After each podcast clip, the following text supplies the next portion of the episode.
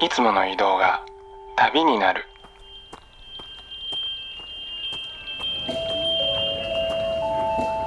音で巡る30分間の小旅行へご案内します。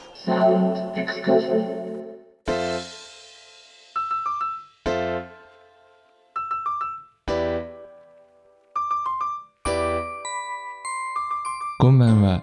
ヒッコリーの久野久志です。ヒッコリーサウンドエクスカーション。この番組では日常の中に旅を感じさせてくれる音楽をお届けしています。さあ今日は12月29日ですね。まあ、暮れも押し迫ってまいりましたけれども皆さんの2022年はどんな1年だったのでしょうか？まあきっと今頃はね良かったことそうでなかったことに思いを馳せたりとか周囲の慌ただしいムードに飲み込まれてしまったりとか。あとはひょっとしたら帰省先で今このラジオを聴いてくださっている方もいるかもしれませんね。不思議なものでですねクリスマスとお正月という2大イベントに挟まれたこの短い間にも年末感といいますか独特なムードってありますよね。今日はそんな今この時期にハマる曲をお届けしていきたいなと思います。Goodbye 2022ということで番組ほぼレギュラーの斉藤智康さんと2人でこの年末に聴きたい曲をテーマに音楽をセレクトしてみました。ここからの30分間はリラックスをしてのんびりと音楽を楽しんでいきましょう。最後までお付き合いよろしくお願いいたします。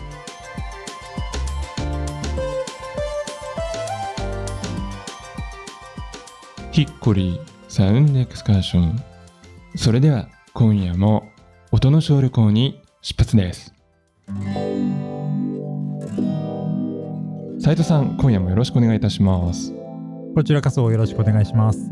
えー今夜のプレイリストは、えー、斉藤さんと僕それぞれで選曲したものを交互にねお届けしたいと思いますけれどもテーマは年末ということでざっくりと、えー2022年この年末に聴きたい曲、えーこれでいきたいと思います、えーそれでは早速ですね斉藤さんセレクトのこちらの曲からお聴きください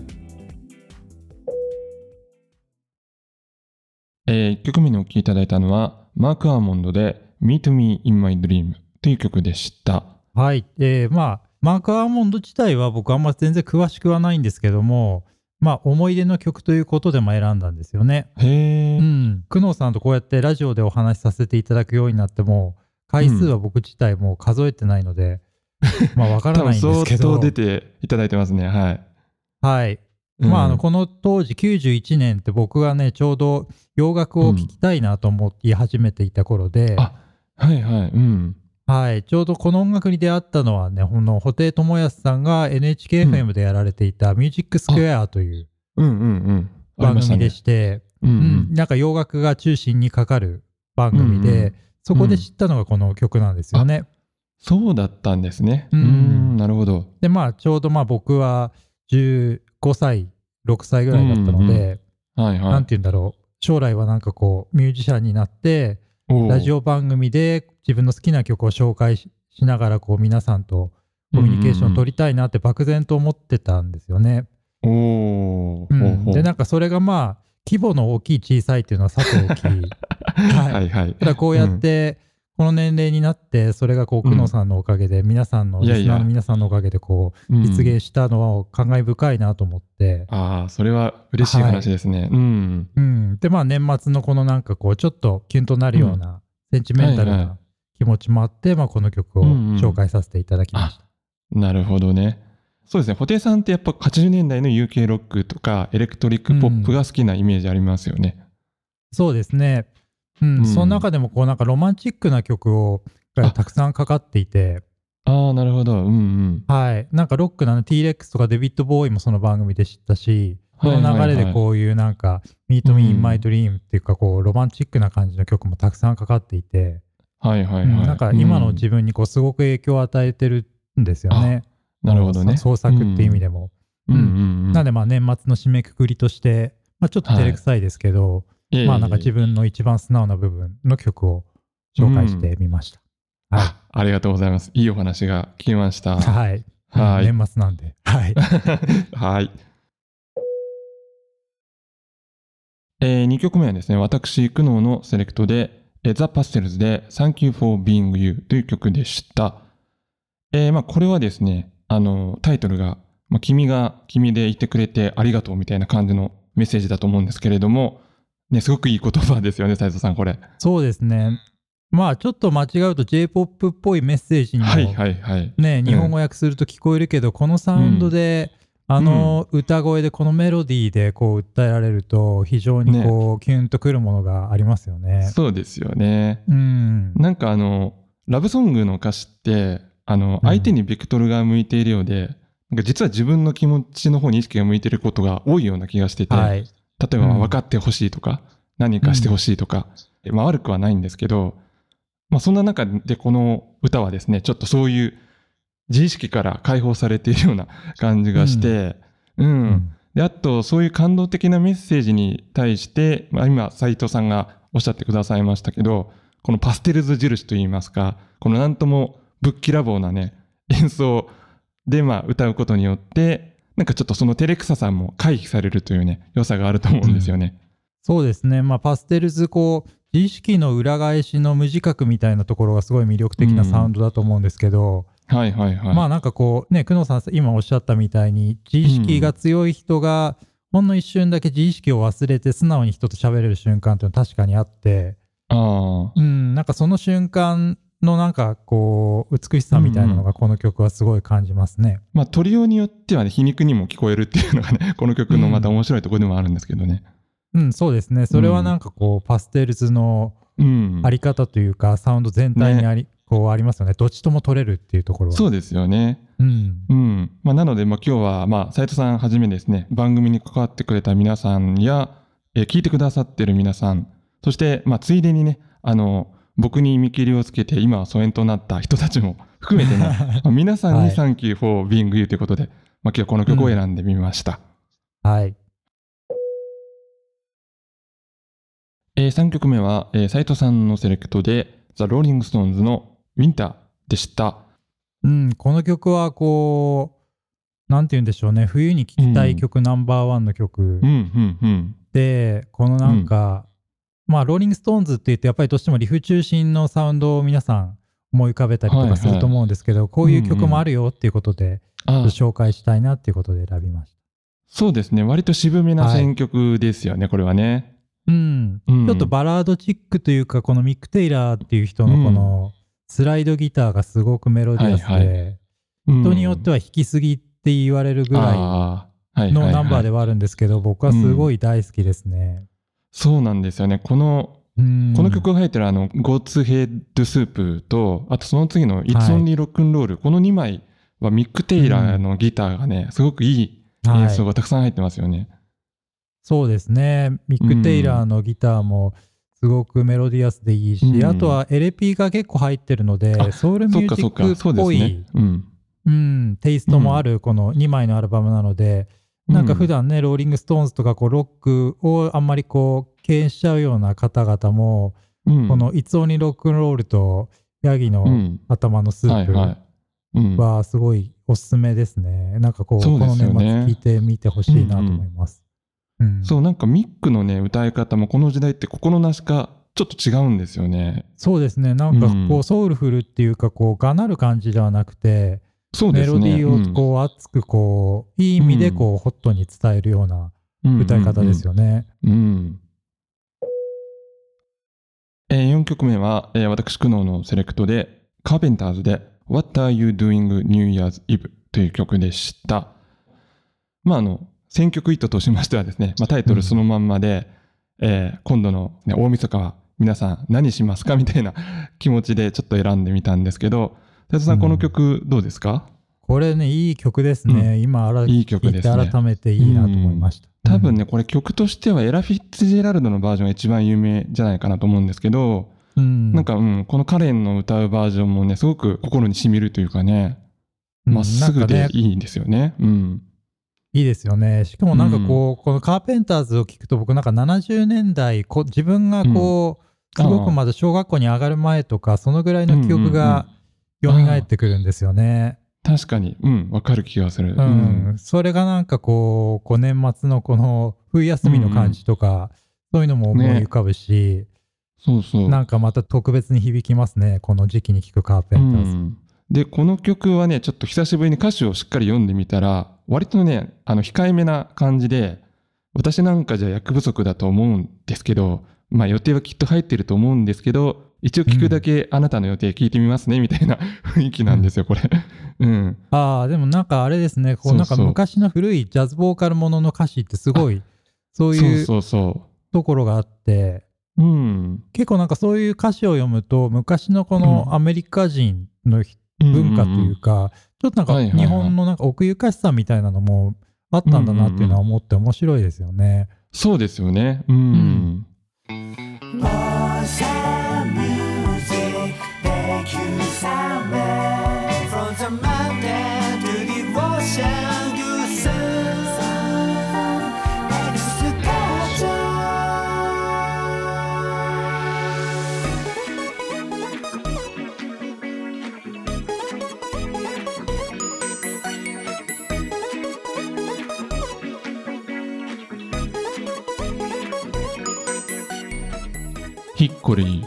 久しがお送りしていますサウンドエクスカーション。今夜はミニキュートの斉藤智康さんと回線をつないで年末に聴きたい曲をテーマにお届けしています。さて、えー、斉藤さんにとってですね、この2022年、どんな1年でしたか？うん、まあ何はともあれ、ちゃんと自分のミニキュートの作品をリリースまで持っていけたっていうのが一番大きいですね。ですよね。はい。なんかこう特別何をしたってわけでもないけど、まあ、あっという間に過ぎた1年間であったけども、ちゃんと手元に1枚の作品が残ったっていうのは非常に自分にとっても大きい出来事でしたね。まあ、久野さんにもいろいろわがまま言って。とんでもない。ありがとうございました。うん、いえいえ。そうね、ちょうど去年の今ぐらいに多分打ち合わせ始めて、はいうん、うん、でまあちょっと長らくねいろいろレーベルのボビーさんとかイラストのさとみさんとか、はい、もう交えてねいろいろやりながら、まあ、出来上がったのが春でしたもんね今年のね。そうですね。で結果としてちゃんとこうサウンドがあって、アートワークがあって志保、さんの歌が真ん中にポンとあって、なんか非常にいい作品をお届けできてすごい思い出深い1年でしたね。そうですね、うん。はい、そう僕にとっても思い出深くなりました。このサマーシンフォニーがあることでね、うん、はい、うん、あのちなみに斉藤さん今年の年末年始っていうのはご実家の秋田に帰省されるんですか？うんそうですね。今回は結構長めに1週間ぐらい帰ってこようかなとはほうほうほう。うん。あのちょっとね個人的に興味があることがあってあの、はい、秋田地方のお雑煮の具材と味付けってどんな感じなんですかね、うん、うん、なんかねそれ、うん、お雑煮って秋田はね、うん、食べるのかな？うちはねお雑煮食べないんです 食べないんだ。あ、はい、そうなんですね。もっと言ってしまえばその、うん、おせち料理も食べないんですよね、じゃあ他に何かあれですか、はい、そのお正月だからこれ食べるみたいなものってあるんですかね、そうなんかあれです、きりたんぽあそうか。知ってますか、はいはいはい きりたんぽもうだいぶ有名だと思いますよ。あ、そうなんですね、きりたんぽはなんかまあお正月に限らないんですけどなんかこうみんなが集まった時に食べる、まあごちそうみたいな感じで、あの大晦日の夜とかに食べますね。うんうんうん。うん、あまあ冬の風物詩的な感じなんですかねじゃあね。はい。で、なんか、お雑煮で言うと、なんかその、うん、祖母もう100歳近くなるんですけど、はいはい、えー、祖母が、あの、餅をね、3種類、豆餅と白い餅と、あとくるみ餅かな、うんうん、あとしそ混ぜた餅とか、よもぎ混ぜた餅とかをちゃんと作って、うん、で最初は焼いて食べるんだけど、うんうんうん、お正月の1日目2日目ぐらいになるとそのきりたんぽの残り汁にそのお餅を入れて、うんうん、まあ、それがまあお雑煮といえばお雑煮なんですね。なるほど。へえ、うん、面白いですね。はい。そっかそっか。うんうん。なんかいろんなね地方に行ってお雑煮あるみたいですね,、ね。そうそうそう、うん、あるんですよね。あの、まあ、僕名古屋出身で今住んでる松本なんですけど、はい、名古屋と松本でもやっぱ全然違うというのに気づきました、うん、うん、そうそう。なんかねだしとかお餅の形とかなんかね、うん、いろいろあるみたいですね。ね。そう、うん、味付けとかね。はい。またちょっとね皆さんのね住んでる町のお雑煮の事情っていうのも聞いてみたいですけれどもね、なんかね、うん、こうラジオを通していろんな人が聞いてるんだなと思うと、うん、そういうところにも、まあ、昔あんまり関心がなかったことも、いろいろ気になり始めますよね。そうですよね。はい、うん、はい。さあ、まあ、それでは最後に、えー、年末気分を高めてくれる曲ということで、えー、この曲を聴きながらね、お別れしたいと思います。東京ズクーレストコンボのボサノバナンバーナインっていう曲を聴いていただいております。まああの、まあ、聴いていただければわかるんですけど、うん、まあ大工なんですが、斉藤さんこの曲どうですか？これいいですね。なんか、いいね、いかにも小西さんみたいな。うんうん。はい。で、しかもこうなんか明るい感じがいいですよね。うん、そうそうそう。ユーモラスだけど、でもちゃんとしてるし、みたいなね、うん。そうですね。なんかこう、植木仁がテレビに出てた頃の日本の正月をなんか思い出しました。そっか。まあ、カーペンターズもあったし、今日はちょっとそんな時代を思い出すかもしれないですね。うん、今日の放送は。ね、はい、うん。ということで、えー、斉藤さん、今年はね、たくさんご出演いただきまして、ありがとうございました。ありがとうございました。来年またぜひよろしくお願いいたします。はい、リスナーの皆さんもまた来年もよかったら、サンスカをよろしくお願いします。すね、あありがとうございます。はい。はいということで、ミニキュートの斉藤智也さんでした。ありがとうございました。ありがとうございました。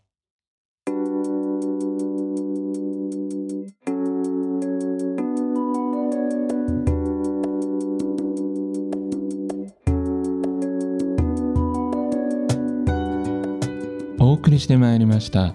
ヒッコリーサウンドエクスカーション。お別れの時間となりました。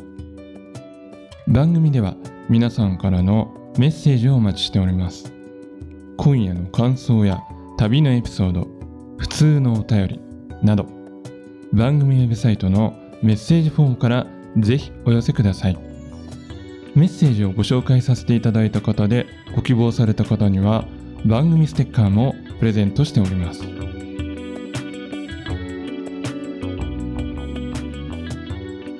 さあ今夜は番組ほぼレギュラーミニキュートの斉藤智也さんと一緒に Goodbye 2022ということでこの年末に聴きたい曲をテーマにお届けしてまいりました。まあね個人の領域ではねいろいろ達成できなかったこととかありますけれども、まあ、それでも何はさておきですね今年もこの年末をこのサウンドエクスカーションで、まあ、皆さんとご一緒することができてそして、まあ、斉藤さんにもねたくさん番組に関わっていただいて本当に十分にハッピーな一年だったと思います。また来年もねこんな感じで楽しい音の旅を続けていきたいものですね。そしてまあリアル旅もねどんなもんなんですかね、まあ、そろそろ久しぶりにね旅先の空気と一緒にお届けできる会があるといいなぁなんて思い始めていますけれどもまあそれと同時に今立っているこの場所とか土地とか、まあ、今過ごしている時間にも、まあ、十分素敵で掘り下げるべきものがあることが、まあ、ここ数年でよくわかりましたしそうですねまあどちらに行くかというのはやっぱり風任せですかね。まあインでもアウトでもどっちに転んでもね旅は楽しめると思いますので、まあ、またねこの待合室のようなこのラジオ空間で皆さんと一緒にいろいろとおしゃべりをしていけたらいいなと思います。えー、1年間お付き合いいただきまして本当にありがとうございました。